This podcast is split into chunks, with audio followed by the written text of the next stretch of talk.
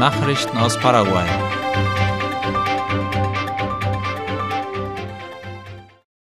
Der Landespräsident wird zu einem offiziellen Besuch nach Italien reisen. Nach einer Ankündigung der Präsidentschaft der Republik wird Mario Abdo Benitez am Dienstag, den 17. Januar, nach Italien reisen, wie AVC Color schreibt, in Begleitung der First Lady Silvana Lopez Moreira und des Außenministers Julio Cesar Ariola. Auf der Tagesordnung steht unter anderem ein Treffen mit dem italienischen Staatspräsidenten Sergio Mattarella und der Premierministerin Giorgina Meloni. Ebenfalls geplant ist ein Treffen mit Vertretern der Italo Ebenfalls geplant ist ein Treffen mit Vertretern der Italo-Lateinamerikanischen Organisation. Die Rückkehr des Staatspräsidenten nach Paraguay ist für Freitag, den 20. Januar vorgesehen. Move bietet eine neue Kreditmodalität für den Hausbau an. Darüber berichtet die Tageszeitung Ultima Hora. Demnach bietet das Ministerium für Stadtplanung, Wohnung und Lebensraum MOVE eine neue Modalität namens Mi Vivienda Bauen auf dem eigenen Grundstück an. Hiermit soll der Zugang zu Krediten für den Bau von Wohnungen erleichtert werden, bei denen der Staat einen Beitrag von bis zu 20 Prozent des Wertes gewährt, ohne dass eine Rückgabegebühr erhoben wird. Das ist eine staatliche Beihilfe durch die Kombination aus staatlichen Beiträgen und ergänzenden Krediten vorgesehen. Sechs Finanzinstitute haben sich bisher dem Programm angeschlossen. Banco Atlas, Financiera Finexpar, Banco Familiar, Banco GNW, Bancop und Solar Banco.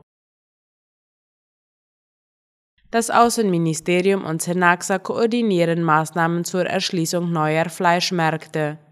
Es hat ein Treffen von Beamten des Außenministeriums und des Nationalen Tiergesundheitsdienstes Senaxa gegeben. Besprochen wurde hier laut IP Paraguay verschiedene Verfahren für die Zulassung und Öffnung neuer Märkte in Kanada und den Vereinigten Staaten für paraguayisches Fleisch. Im Fleischsektor hofft man, dass die Ausfuhren in diese Länder noch in diesem Jahr zugelassen werden. Die Prüfung des nationalen Gesundheitssystems durch die kanadische Lebensmittelüberwachungsbehörde CFIA wurde Ende Dezember positiv abgeschlossen. Der Vizeminister für Wirtschaftsbeziehungen Enrique Franco hob die gemeinsamen Bemühungen um die Erschließung neuer Märkte hervor. Die Schule in der Kolonie Bergtal wird wieder aufgebaut. Es handelt sich um die Schule Primavera, die sich noch im Bau befand und am 28. Dezember aufgrund religiöser und kultureller Differenzen abgerissen worden war. Nachdem ein Rechtsstreit beigelegt worden ist, kamen beide Seiten zu dem Entschluss, die Schule wieder aufzubauen, wie RDN schreibt. Wenn die Schule steht, soll sie Kinder aus anderen Teilen der Region aufnehmen können, wie es heißt. Von führenden Persönlichkeiten aus Bergtal wurde angemerkt, dass der Konflikt um die Schule vollständig beigelegt worden sei und dass man nun unverzüglich alle Klagen aufheben werde. Kind mit einer verkrüppelten Hand wird gratis operiert. Der Vater des Jungen mit der Beeinträchtigung, Miguel Denis, ist ein Bauarbeiter aus dem Departement Itapua, wie AVC Color schreibt. Denis wurde am vergangenen Montag überfallen und verlor die 40 Millionen Guaraníes, die er nach zehn Jahren Arbeit für die OP gespart hatte.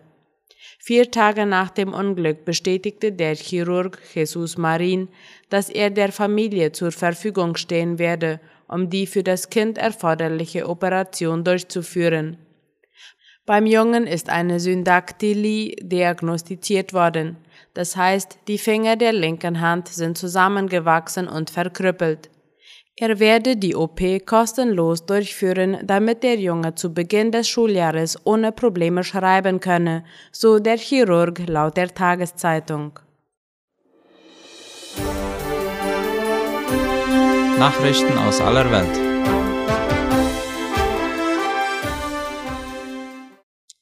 Mehrere Rücktritte in Perus Regierung. Nach der Amtsenthebung und Verhaftung des ehemaligen Präsidenten Perus, Pedro Castillo, dauern die Unruhen im Land an. Der Druck auf Übergangspräsidenten Dina Boluarte wächst.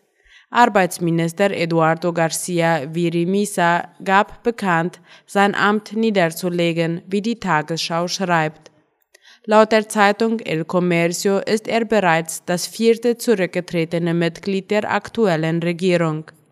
In einem auf Twitter veröffentlichten Brief an die Staatschefen forderte er eine Entschuldigung der Regierung bei der Bevölkerung für das Vorgehen der Sicherheitskräfte. Die Zahl der Menschen, die bei den Protesten ums Leben gekommen sind, ist nach Angaben der nationalen Ombudsstelle mittlerweile auf rund 50 gestiegen. Mehrere hundert Menschen wurden demnach verletzt. Die Ukraine rechnet mit einem EU-Beitritt innerhalb von zwei Jahren. Der ukrainische Regierungschef Denis Schymhal rechnet laut der Tagesschau mit dem EU-Beitritt seines Landes in weniger als zwei Jahren. Bis dahin sei aber viel Arbeit zu erledigen. Das erklärte Schymhal mit Blick auf den bevorstehenden EU-Gipfel im kleinen Kreis am 3. Februar in Kiew. Neben EU-Kommissionschefin Ursula von der Leyen werden zehn EU-Kommissare zu den Konsultationen in der ukrainischen Hauptstadt erwartet.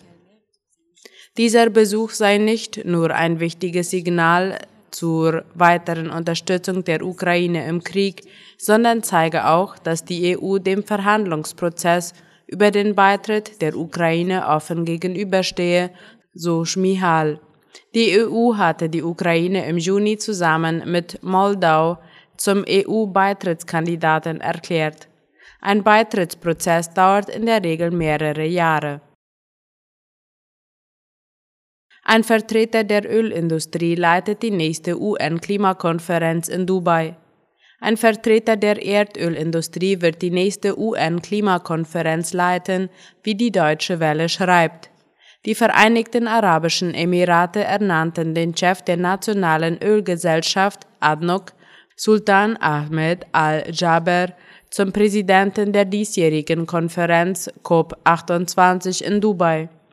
Sein Land werde einen Ansatz einbringen, der transformative Fortschritte für das Klima und ein kohlenstoffarmes Wirtschaftswachstum ermögliche, erklärte Al-Jaber. Er erklärte, er sei der festen Überzeugung, dass der Klimaschutz heute eine immense wirtschaftliche Chance für Investitionen in nachhaltiges Wachstum darstelle. Er ist auch Industrieminister der Emirate und deren Sonderbeauftragter für den Klimawandel. Der UN-Vertreter hat bereits an mehr als zehn UN-Klimakonferenzen teilgenommen. Die Klimakonferenz findet im November und Dezember statt. Fukushima-Wasser darf ins Meer. Japan will noch in diesem Jahr mehr als eine Million Tonnen aufbereitetes Wasser aus dem geschädigten Atomkraftwerk Fukushima ins Meer leiten.